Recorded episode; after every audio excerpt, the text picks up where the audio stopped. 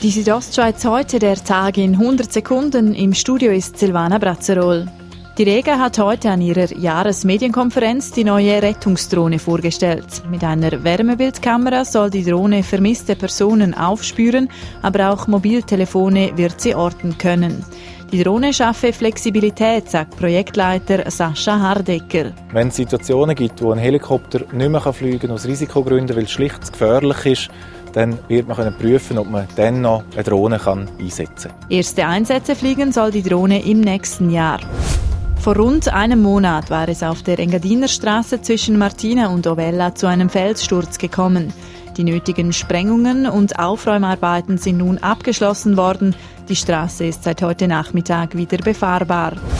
Knapp drei Monate nach dem Großbrand beim Churer Postautodepot sind die Aufräumarbeiten abgeschlossen.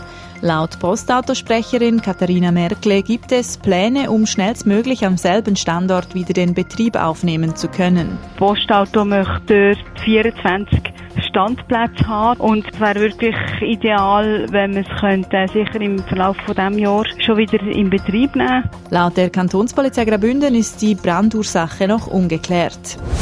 Diesentis soll zur Mountainbike-Gegend werden. Dafür setzt sich der ehemalige Schweizer Bike-Profi Ralf Neff ein.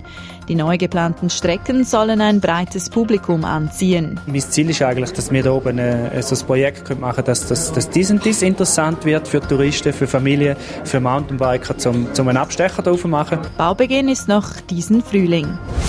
Die Südostschweiz heute, der Tag in 100 Sekunden, auch als Podcast erhältlich.